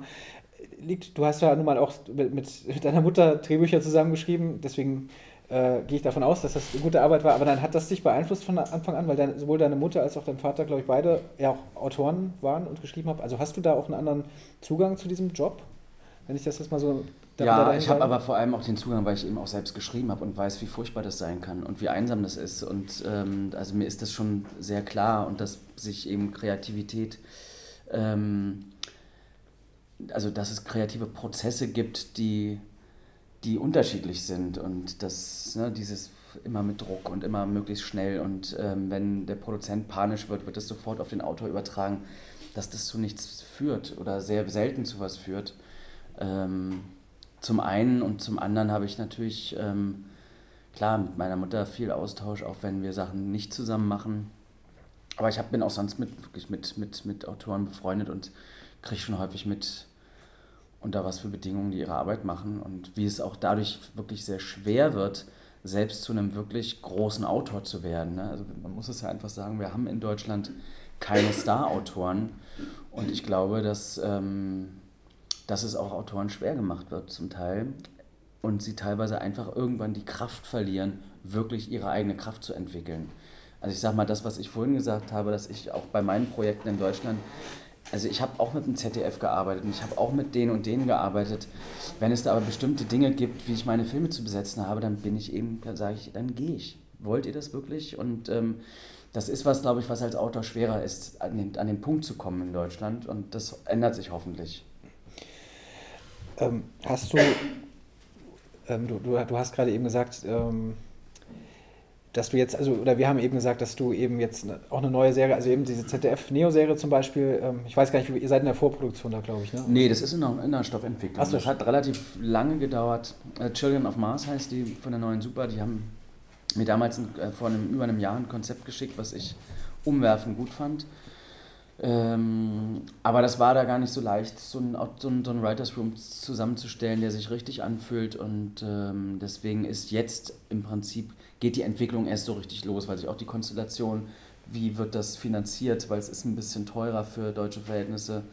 Ähm, das, das hat ein bisschen gedauert. Das, ist, das dauert teilweise immer noch relativ lange, bis so eine Konstellation da ist. Und insofern ich weiß noch nicht genau, wann wir das machen werden, weil das hängt wirklich, ich sag mal, das ist auch so was, was, wo ich mich mittlerweile weigern werde, wenn irgendwann was festgesetzt wird, ein Produktionszeitraum, aber noch nicht abzusehen ist, dass die Bücher gut genug sind, dann kann ich es nicht machen. Ich muss wirklich, das klingt jetzt so, so hart, aber es, das ist einfach nach wie vor so. Es werden die, ne, Sender wie das ZDF, das hat bestimmte Slots und das sind jetzt irgendwie drei moderne Serien im Jahr, die müssen gefüllt werden, verstehe ich auch. Ähm, das heißt, die müssen dann auch zu einem Zeitpunkt fertig sein. Das führt dazu, dass Sachen produziert werden, die aber eigentlich noch nicht reif sind. Und ähm, da sage ich, auch wenn ich dem ZDF total dankbar bin, ich kann nicht ihr Erfüllungsgehilfe werden, wenn die Sachen nicht gut genug sind und wir nicht mehr Zeit bekommen, macht es jemand anders. Children of Mars muss man dazu sagen, man, der Titel sagt es ja schon, ist eine Science-Fiction-Serie. Ja. Also ich weiß jetzt, ich glaube, was man bislang gelesen hat, ging es, glaube ich, eben um ähm, quasi mehrere Astronauten, die sich darauf aufmachen, auf einer Mission zum Mars oder auf. Ne, also ohne Rückfahrschein. Ohne Rückfahrschein, genau. Äh, deswegen weiß ich jetzt auch zum Beispiel nicht, wie. Es ist Science Fiction, was erstmal teuer klingt. Ich weiß, wenn sie jetzt die ganze Zeit in einem in einem Raum spielt, weil sie die ganze Zeit im Mars sind, würde ich sagen, okay, dann ist es ja vielleicht doch überschaubar. Aber, es, aber das ist nichts falsch sagen, aber äh, Science Fiction ist ja schon mal eine Überraschung überhaupt fürs fürs ZDF. Also als ich gelesen habe, dass ZDF, auch wenn es jetzt ZDF Neo ist, jetzt eine Science Fiction, also ein, ein Genre-Stoff macht, habe ich erstmal schon gedacht, okay, dann hat sich jetzt schon auch was entwickelt anscheinend, weil das doch lange Zeit. Ich mag das eigentlich gar nicht hören. Fürs ZDF ist es eine gute Serie oder eine Science Fiction. Ich habe gedacht, wir sind schon weit, aber du hast recht, wahrscheinlich ist es noch so. Ich muss sagen, das ZDF ist im Moment, finde ich, echt weit vorne bei den äh, ähm, bei den deutschen Sendern. Also ich meine damit auch RTL und, und, und Pro7 seit 1. Was da serienmäßig passiert, finde ich, find ich ganz armselig. Ähm, und ähm, finde, ja, die ARD weiß ich, weiß ich gerade so gar nicht, was da, was, was, äh, was, wer da, wer da irgendwie mal in die Zukunft denkt. Ähm, und finde, beim ZDF sind ein paar wirklich gute Leute, die auch Lust haben, neue Wege auszuprobieren. Und ich bin mir ganz sicher, es wird bald noch mehr Koproduktion zwischen ZDF und Netflix, ZDF und wer, wer, auch immer, ZDF und Sky. Also das glaube ich, da, da ist gerade was sehr Vitales im Gange. Und ähm, insofern finde ich es jetzt auch nicht so überraschend, dass das ZDF eine Science-Fiction-Serie macht, vor allem wenn sie gute Leute dafür haben. Also das, ich meine, das ist es doch im Moment, worum es geht. Ich glaube, das ist, klingt jetzt wirklich auch ein bisschen krass, aber im Moment gibt es einfach ein paar Leute in Deutschland, wenn die eine gute Idee haben, dann werden sie die immer loswerden und ähm, da wäre das ZDF blöd, wenn sie nicht dabei wäre. Ja, auf jeden Fall. Aber also wie du, ich sollte es auch gar nicht abwerten, aber natürlich, es ist, was, was Genrestoffe angeht, ähm, es kommt jetzt eben in Deutschland, was Serie angeht, immer mehr, aber bislang waren es schon eher so die, die Netflixe, die Skys mhm. und so weiter, die eher so in Richtung dann Dystopie, Endzeitserie, ne, wie sie acht Tage oder halt äh, ja, äh, eben in diese Genre-Richtung ging. Ich glaube, jetzt bei ZDF und ZDF Neo war es schon, wenn es vielleicht maximal ein, ein, ein, historischer Stoff, vielleicht. Nein, das ZDF macht da, ich meine, die machen jetzt den Schwarm und sowas. Das wird ein Riesenprojekt ja. Äh, von Frank Schätzing. Das, ähm, die, die, die haben schon Lust, da vorne dabei zu sein. Und ich, ich bin da auch ganz optimistisch, dass das gelingt. Inwieweit, wenn wir jetzt auch wieder auf die Uhr gucken und die Zeit schreitet voran, hast du denn, kannst du erzählen, was du sonst noch, weil du hast so ein bisschen angedeutet, du bist, du hast Peter Morgan vor allen Dingen jetzt gerade eben nochmal so ins Spiel gebracht, dass, dass, da irgendwie anscheinend was läuft. Das heißt, es ist Children of Mars nicht, nicht das einzige Projekt, an dem du gerade arbeitest. Ähm, was kannst du erzählen und was interessiert dich eigentlich überhaupt, vielleicht, wenn, auch wenn du es ein bisschen allgemeiner noch sagen willst? Ach, interessieren tut mich ganz viel immer noch, ähm, deswegen mache ich ja auch so viel. Also ja, Peter, also ich, es, es ging schon sehr stark darum, ob ich nicht in einer anderen ähm, Funktion auch zu The Crown zurückkehren möchte, mit mehr Verantwortung und das kann ich mir aber erstmal nicht so vorstellen. Und Peter und ich, wir sprechen über zwei verschiedene Serien, die wir zusammen machen wollen. Peter ist ja nicht, der ist ja, ähm, hat einen Exklusivdeal mit Netflix für fünf Jahre und ist somit auch darf auch für niemand anders arbeiten. Und es gibt eine historisch, zwei historische Stoffe, die ähm, ist ganz schön, er schickt mir immer was und sagt, wird dich das interessieren? Und dann, ähm, äh, ja, ist wirklich, ist wirklich eine sehr, ähm, hat sich wirklich was sehr, sehr Starkes entwickelt. Und es gibt jetzt eine Sache, wo, wo Rechte für gekauft werden müssen und das muss Netflix dann auch haben wollen aber ich bin irgendwie ziemlich guter Dinge. Und ja, also das ist aber noch sehr am Anfang. Und das eine ist eine Geschichte, da geht es um europäische, britische Geschichte und das andere ist tatsächlich eine deutsche Geschichte. Auch eine deutsch-deutsche Geschichte. Okay. Und äh, ich habe irgendwann mal gedacht, so, ich, weil ich jetzt doch da schon eine ganze Menge gemacht habe, würde es mich interessieren, das tatsächlich im nächsten Mal dann im englischsprachigen Ausland zu machen. Mhm. Und schwupps, hat er mir was geschickt. ähm, aber wie gesagt, ist noch ganz noch, noch nicht spruchreif. Und dann hatte ich, als ich in London war, weil auch die Produzenten von Sony gesagt haben, dass es doch schön wäre, wenn wir mal was zusammen entwickeln, weil sie auch gesehen haben, dass das eigentlich der Weg ist, wie ich das normalerweise mache, dass ich jemand bin, der auf fertige Angebote meistens gar nicht so reagiert, weil die mir auch schon, als ich in der Zeit, als wir The Crown gemacht haben, was eine Netflix-Miniserie angeboten habe, ähm, und ich gesagt, nee, ich glaube, das nächste Mal würde ich jetzt gern wieder was Eigenes finden. Und ähm, dann hatte ich eine Idee, während ich in London war, für eine, für eine Geschichte und hatte aber erstmal nur einen großen vierseitigen Guardian-Artikel ähm, und habe den, den, den Produzenten das geschickt und gesagt, super, was brauchst du? Und dann habe ich gesagt, naja, ich würde erstmal gerne ein bisschen gucken und so und äh, was, was, was da drin steckt. Ähm, ähm, das ist eine Mafia-Geschichte. Ich kann die aber, da kann ich jetzt auch noch nicht so viel zu sagen.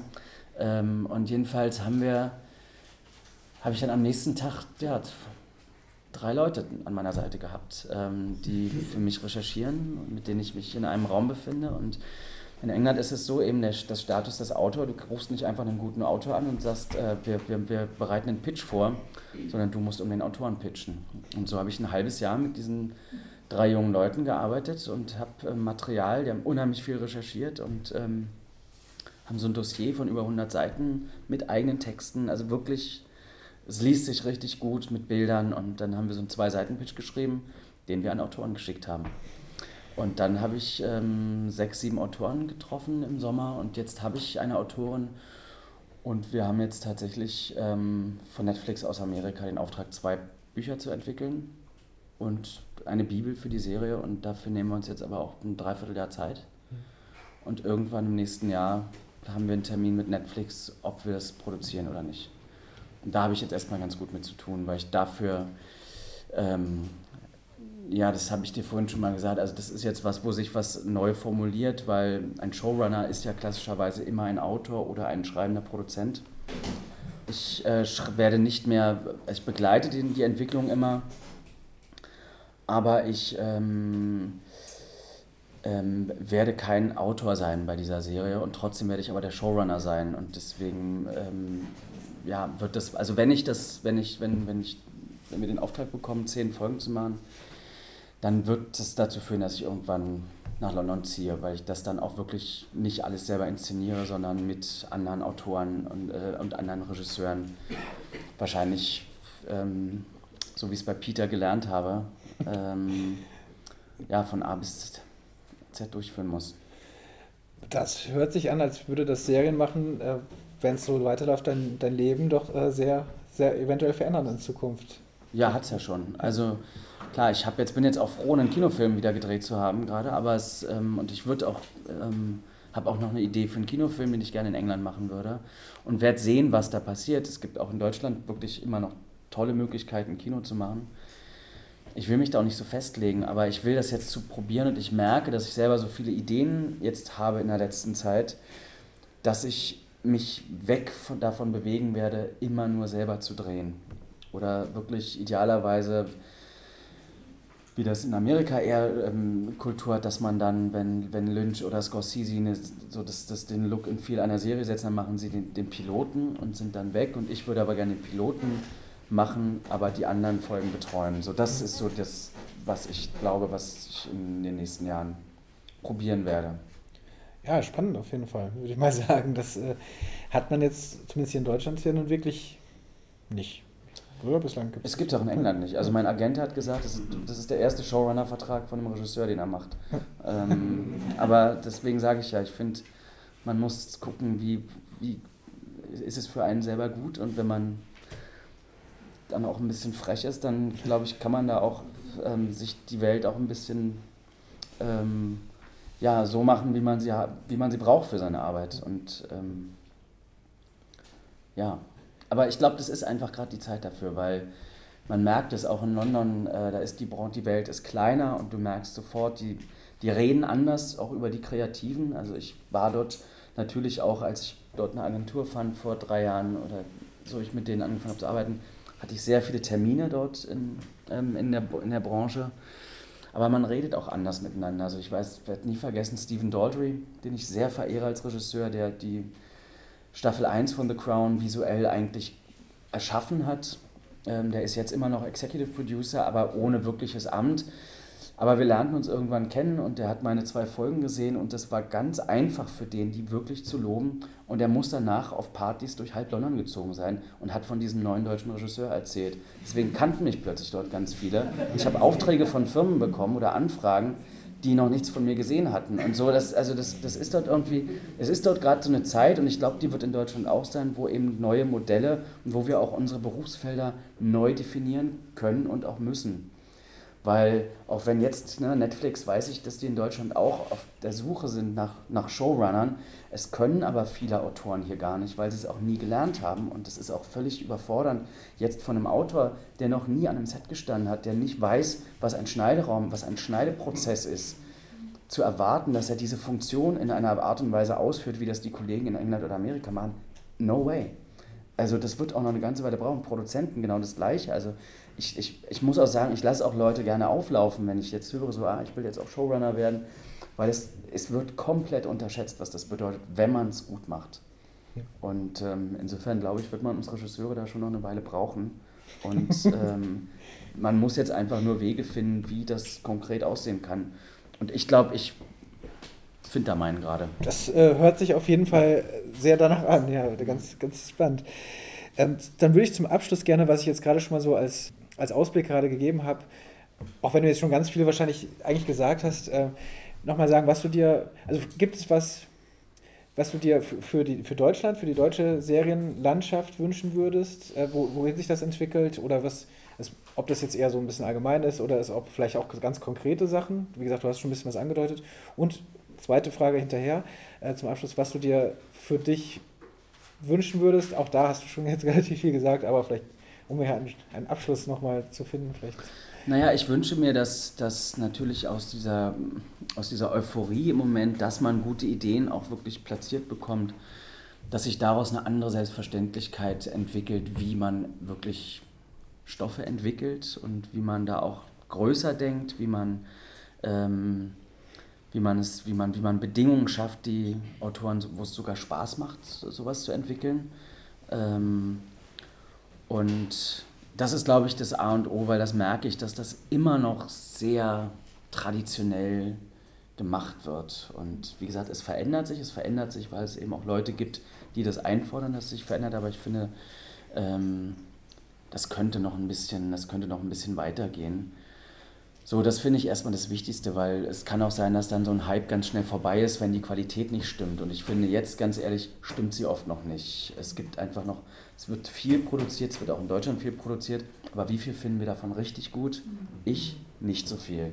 Muss ich so hart sagen, auch wenn es viele gute Leute gibt, die am Werk sind. Aber irgendwie sieht man dann doch, es hat die Zeit nicht gereicht, das Personal nicht gereicht, das Geld nicht gereicht. Und es ist nicht immer nur das Geld, sondern es ist eine Grundhaltung, wie man Qualität definiert. Und da finde ich, müssen wir weiterkommen.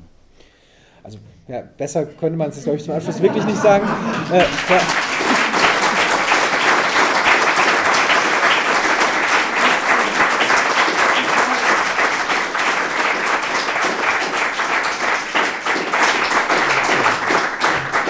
Jetzt haben wir schon diesen wunderschönen Applaus gehabt. Ich würde trotzdem vorab bevor ich trotzdem nochmal offiziell Tschüss sage, einmal noch ankündigen, das machen wir auch immer äh, regelmäßig bei den Abenden.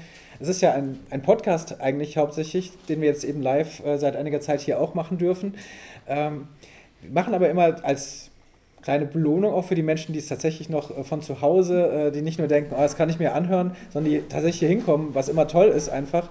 Ähm, noch eine kleine Fragerunde immer am, am Ende, die auch nicht aufgenommen wird. Da, da sind wir ein bisschen freier. Und äh, nein, äh, einfach, ne, dass, dass man hier noch ein bisschen kurz in den Austausch kommt. Davor würde ich aber eben die Podcast-Hörer, beziehungsweise auch Sie alle einmal verabschieden und vor allen Dingen natürlich Christian äh, Schwocho äh, bedanken.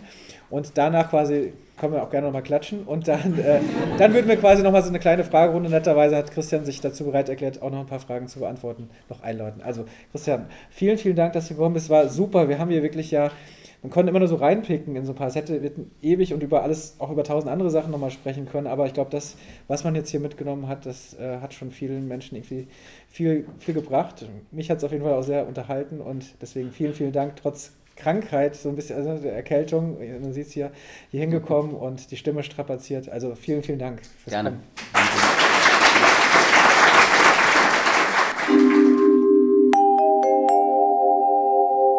Ja, nochmal vielen herzlichen Dank an meinen Gast Christian Schwocho, an alle Live-Zuhörerinnen an diesem Abend und natürlich an Eva, Thomas und Sabine von der Master School Drehbuch, die Serienreif live an allen sieben Abenden in diesem Jahr so engagiert begleitet haben. Hier noch die im Gespräch versprochene Information über Bad Banks.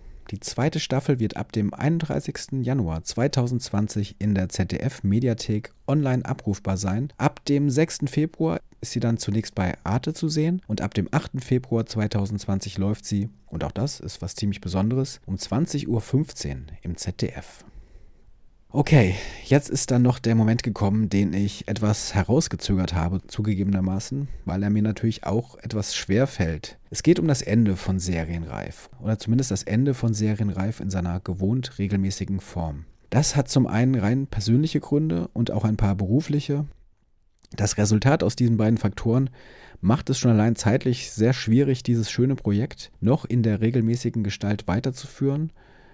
Aber das ist nur die halbe Wahrheit. Äh, ich gebe zu, dass ich im Laufe der letzten Jahre etwas serienmüde geworden bin. In dem ein oder anderen Podcastgespräch in den letzten 18 Monaten habe ich das ja auch mal anklingen lassen. Was nicht heißt, dass ich nicht mehr gerne schaue, aber ich bin einerseits überfordert und andererseits sehr häufig gelangweilt von der puren Masse an Produktion und würde mich gerne auch mal wieder anderen Formaten widmen, zum Beispiel klassischen Spielfilmen oder anderen Erzählformen. Je länger ich über all diese Gründe nachgedacht habe, umso deutlicher ist mir auch geworden, dass ich mit einem, ich bleibe mal beim Ausdruck, vorläufigen Serienreif-Finale die Möglichkeit habe, einen Kreis zu schließen. Denn als ich diesen Podcast am 15. März 2017 offiziell mit der ersten Folge gestartet habe, habe ich ihn unter die thematische Frage gestellt, ist Deutschland endlich serienreif? Und auch wenn es sicher noch genügend Probleme und Herausforderungen bei den hiesigen Produktionen gibt, über die man diskutieren kann, das Gespräch mit Christian Schwocho hat sicherlich einige davon aufgeworfen, hat sich die große Frage an sich mittlerweile überholt, denke ich. Das hat auch mein Gespräch mit Autor Stefan Tietze von How to Sell Drugs Online Fast gezeigt, der noch einmal klargemacht hat, dass so eine Frage für seine Generation überholt und überhaupt nicht mehr nachvollziehbar ist. Natürlich könnte ich diesen Podcast immer weiterführen. Genügend interessante Gesprächspartnerinnen und Gesprächspartner und Themen gibt es natürlich, das ist klar. Aber wenn ich diesen Podcast in den letzten drei Jahren selbst wie eine Serie betrachte, habe ich einfach das Gefühl, dass ich auf ein Fazit hinsteuern muss, bevor alle, einschließlich mir, vergessen haben, warum ich das eigentlich mal angefangen habe. Deswegen nun dieser Plan. Zum dreijährigen Geburtstag wird es Anfang 2020 noch eine Abschlussfolge geben, in der die letzten Jahre und die Serienentwicklung in Deutschland noch einmal aufbereitet werden. Und es wird äh, in, in, in diesem Rahmen wird es sicherlich natürlich mindestens einen Gast geben, mit dem ich darüber sprechen werde. Aber weil ich ja nicht erst 2017 angefangen habe, mich mit dem Thema Serien in und aus Deutschland zu beschäftigen, sondern schon ein paar Jahre länger darüber geschrieben habe, überlege ich auch, ob ich für das Jahrzehnt, das nun zu Ende geht, einmal alles sammeln soll, was da zusammengekommen ist. Und wer weiß, vielleicht habe ich auch hier noch äh, die Möglichkeit, das eine oder andere verlorene Podcast-Gespräch mit einbringen zu können. Ähm, ja, und mal sehen, was ich damit machen kann. Vor allem möchte ich dann aber auch meine Unterstützer bei Steady belohnen und ihnen noch einmal extra Danke sagen. Es war zwar zugegebenermaßen eine überschaubare Anzahl, aber immerhin hat ihre Unterstützung dafür gesorgt, dass ich die Hostingkosten damit auffangen konnte und sie haben mich natürlich immer motiviert weiterzumachen. Ohne euch, das will und muss ich hier nochmal in aller Deutlichkeit sagen, hätte sich der Serienreif-Podcast nie so entwickelt, wie er das getan hat. Äh, das wird jetzt hier wieder eine viel zu lange Rede, merke ich. Und äh, Schluss ist ja noch gar nicht, weil ähm, wie es ab März jetzt genau weitergeht, ist auch noch offen. Ich möchte aber zunächst einmal einfach diesen Schlussstrich ziehen, der aber auch ohnehin nur ein Zwischenfazit sein kann, dem eine längere Pause folgt. Mehr erfahrt ihr dann im neuen Jahr. Ich freue mich jetzt erstmal darüber, dass ich ein tolles Jahr 2019 mit Serienreif hinter mir habe, von so vielen Zuhörerinnen und Zuhörern auf vielfältige Weise unterstützt wurde und werde, tolles Feedback bekommen habe und großartige Gespräche führen durfte, bei denen ich wahnsinnig viel gelernt habe. Wir hören uns 2020 ja auf jeden Fall wieder, deswegen mache ich es jetzt wirklich kurz. Danke für das tolle Jahr, genießt die Feiertage und den Jahreswechsel in das neue Jahrzehnt hinein. Macht's gut und auf Wiederhören.